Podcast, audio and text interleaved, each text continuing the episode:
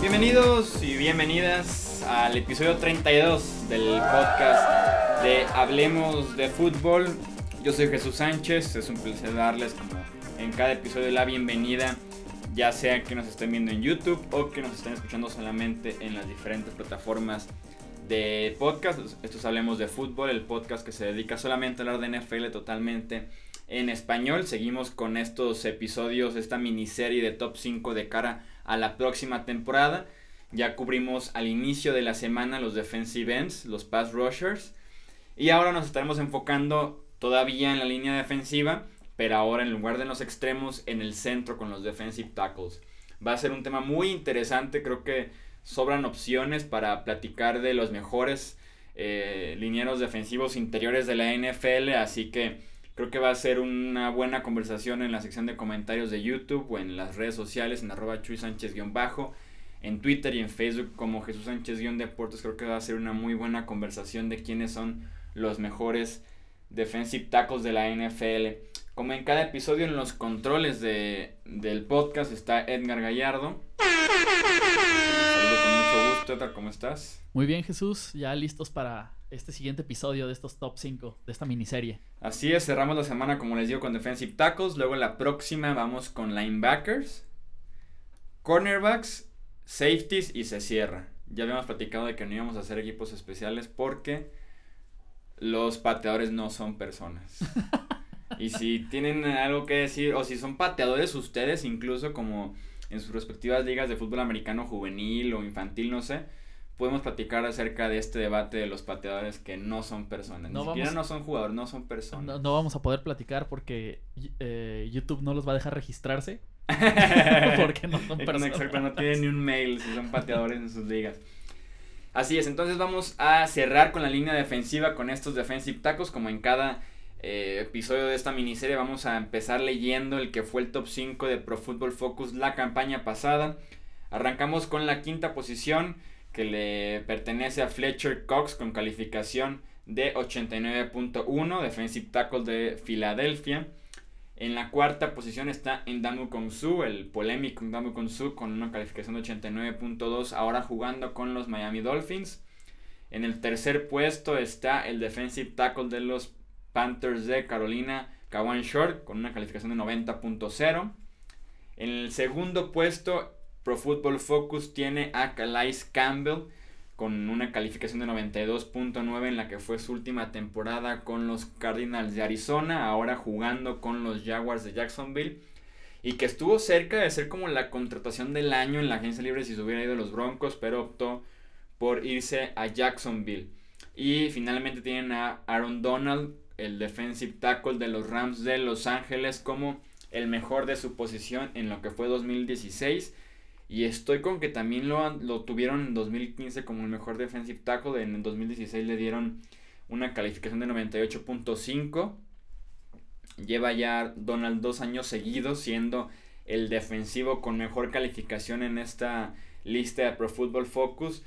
Este año me parece que le ganó Brady por nada y el año pasado sí fue el mejor defensivo y también fue el mejor jugador de toda la NFL Aaron Donald, que lo que hace cada domingo es un espectáculo. Yo creo que si jugaran un mercado más grande, un equipo más relevante que no fueran los Rams, estaríamos hablando de él como hablamos de JJ Watt, por ejemplo, de que es uno de los mejores defensivos de la NFL, de la historia, de la generación.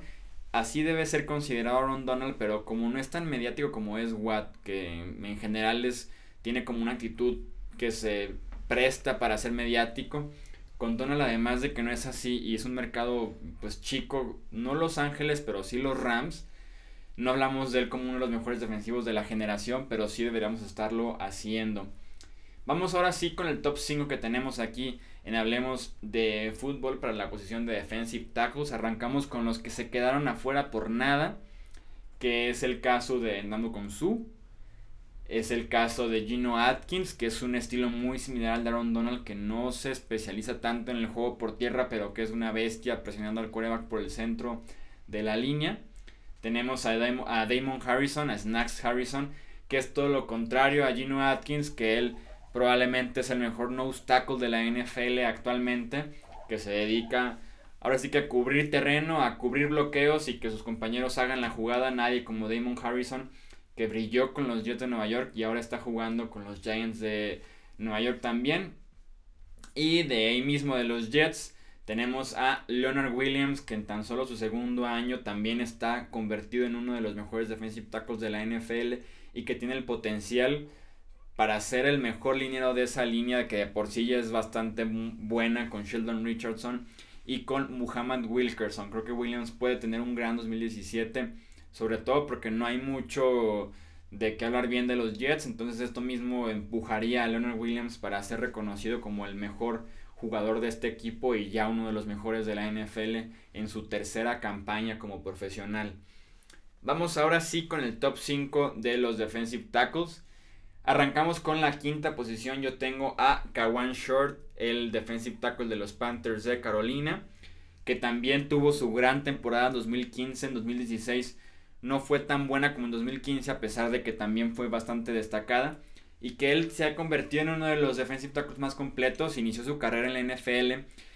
especializado en el pass rush, en llegar al coreback, sobre todo porque Stalo Tulele se encargaba más del juego por tierra en esa combinación que tenía Carolina bastante buena de defensive tackles. Ahora Korean Short se convirtió en un, en un tackle mucho más completo que también puede detener el juego por tierra a pesar de que su gran fuerte siguen siendo el llegar al coreback, es de los defensive tackles más productivos en las últimas dos temporadas hablando de capturas de coreback y presiones al mariscal de campo rival, así que Korean Short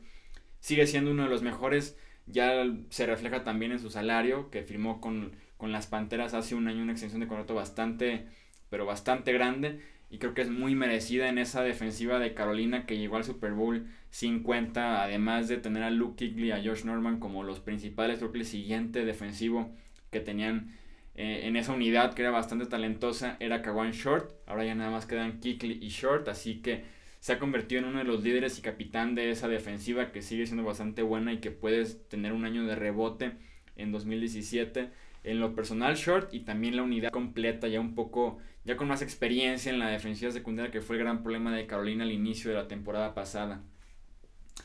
Vamos a hablar ahora con la cuarta posición que le pertenece a Fletcher Cox, el defensive tackle de las Águilas de Filadelfia que también dio el gran salto y que también ya se refleja con el contrato que firmó hace dos temporadas. Cox que también es una de las bestias que tiene la NFL jugando en la línea defensiva y que creo que no está, por lo menos en, el, en la categoría de nombre, no está al nivel de un Aaron Donald o de un JJ Watt, pero que sin duda debería de estarlo. Cox tiene la ventaja de que su físico le permite jugar ya sea 3-4 o 4-3 y que además su agilidad, a pesar de que es uno de los defensive tackles más grandes que tiene la NFL, le permite su agilidad y sus movimientos que tiene laterales, le permite jugar en cualquier posición, en defensive end, defensive tackle, como nose tackle. La versatilidad que también me gusta bastante a lo largo de toda la línea defensiva y que Fletcher Cox también se ha convertido en una potencia en la línea de los Philadelphia Eagles, ya sea presionando al coreback, que también lo hace bastante bien, y especializado en detener el juego por tierra. Lo que le pidas a Fletcher Cox, él te lo va a cumplir, tiene esa versatilidad, como ya les decía, las posiciones que puede ocupar o también los espacios que puede atacar en la línea ofensiva, ya sea al centro directamente, colarse entre el guardia y el centro porque también tiene un arranque bastante, bastante rápido.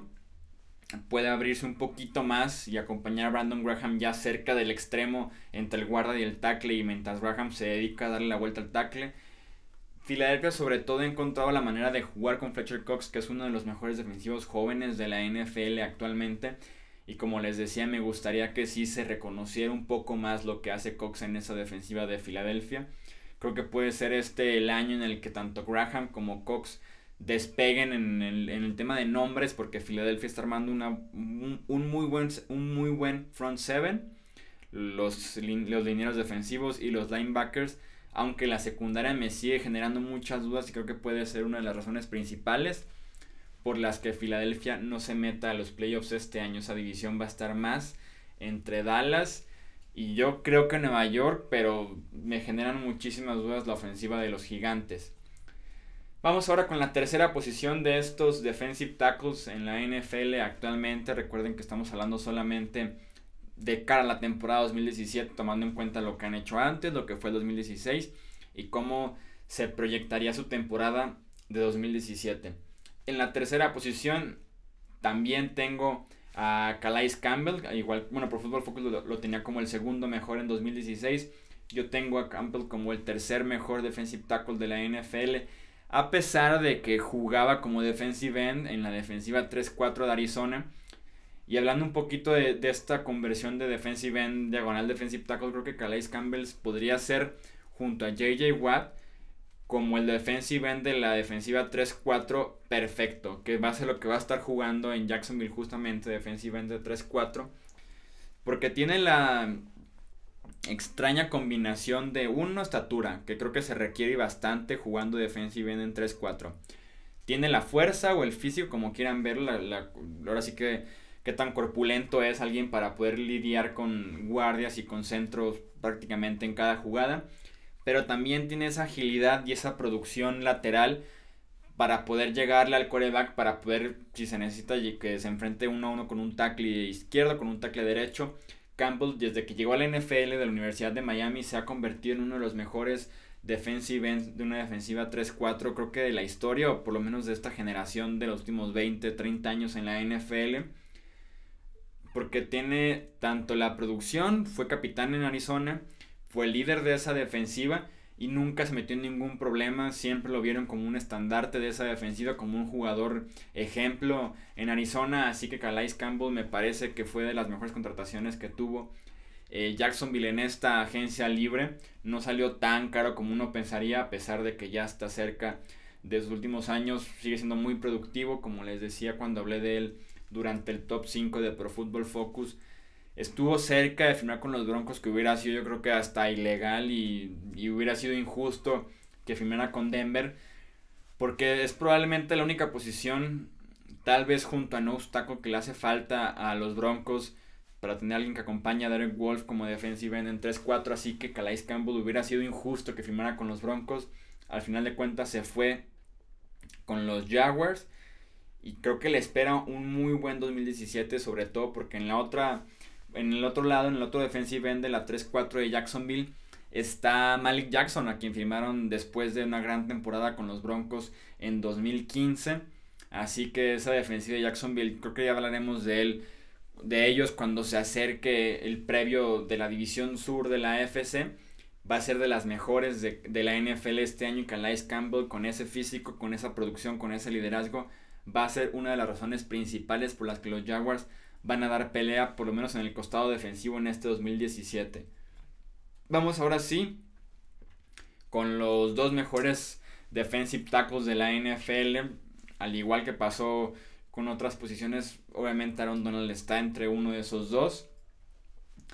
Y también tengo en la segunda posición a alguien que no consideraron en Pro Football Focus, sobre todo porque se perdió gran parte de la temporada pasada. Así es, estoy hablando de JJ Watt de los Houston Texans, a quien tengo como el segundo mejor defensive tackle, aunque también juega como defensive end.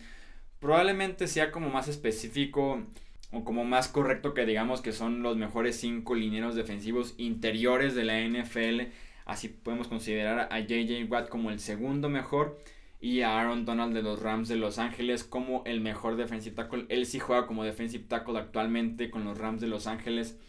en una defensiva 4-3 en la que sí tienen un defensive tackle natural. Así que con Donald, como ya les decía, es impresionante lo que ha hecho las últimas dos temporadas. Cuando salió de la Universidad de Pittsburgh, tenía la producción de su lado completamente porque fue de los defensivos más productivos que tuvo el fútbol americano colegial probablemente en la última década. Lo que tenía en contra era que el físico no le ayuda para nada. Es un defensive tackle muy chaparrito, de no mucho peso que cuando corrían directamente hacia él se podía perder entre uno que otro bloqueo, entre que era muy sencillo para el guardia del centro hacer un doble, hacer un doble bloqueo y tirarlo al suelo.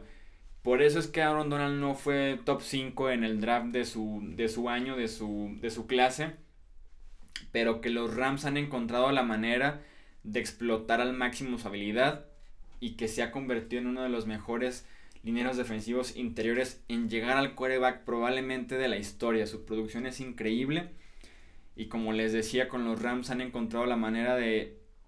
de alguna manera, maquillar esos problemas que tiene con el físico y de no permitir que se lo coman por completo en el juego por tierra y lo sueltan, ahora sí que lo dejan libre cuando es momento de presionar al coreback. Y como una vez lo dijo Tom Brady en una entrevista, la peor presión que le puedes dar a un coreback es por el centro, porque si lo presionas por los extremos y no por el centro es muy sencillo que simplemente den uno o dos pasos hacia adelante y se quitaron la presión. Si lo estás presionando por el centro, no puede moverse mucho hacia los costados porque también es más fácil que llegue por ahí la presión o que simplemente contengas al coreback adentro de la bolsa mientras está colapsando el centro de la línea ofensiva. Así que Donald se ha convertido en esa clave para los Rams en el mejor defensivo de ese equipo. Y no solo eso, en el mejor defensivo probablemente de toda la NFL, sin importar posición, sin importar si hablamos de lineos defensivos o no.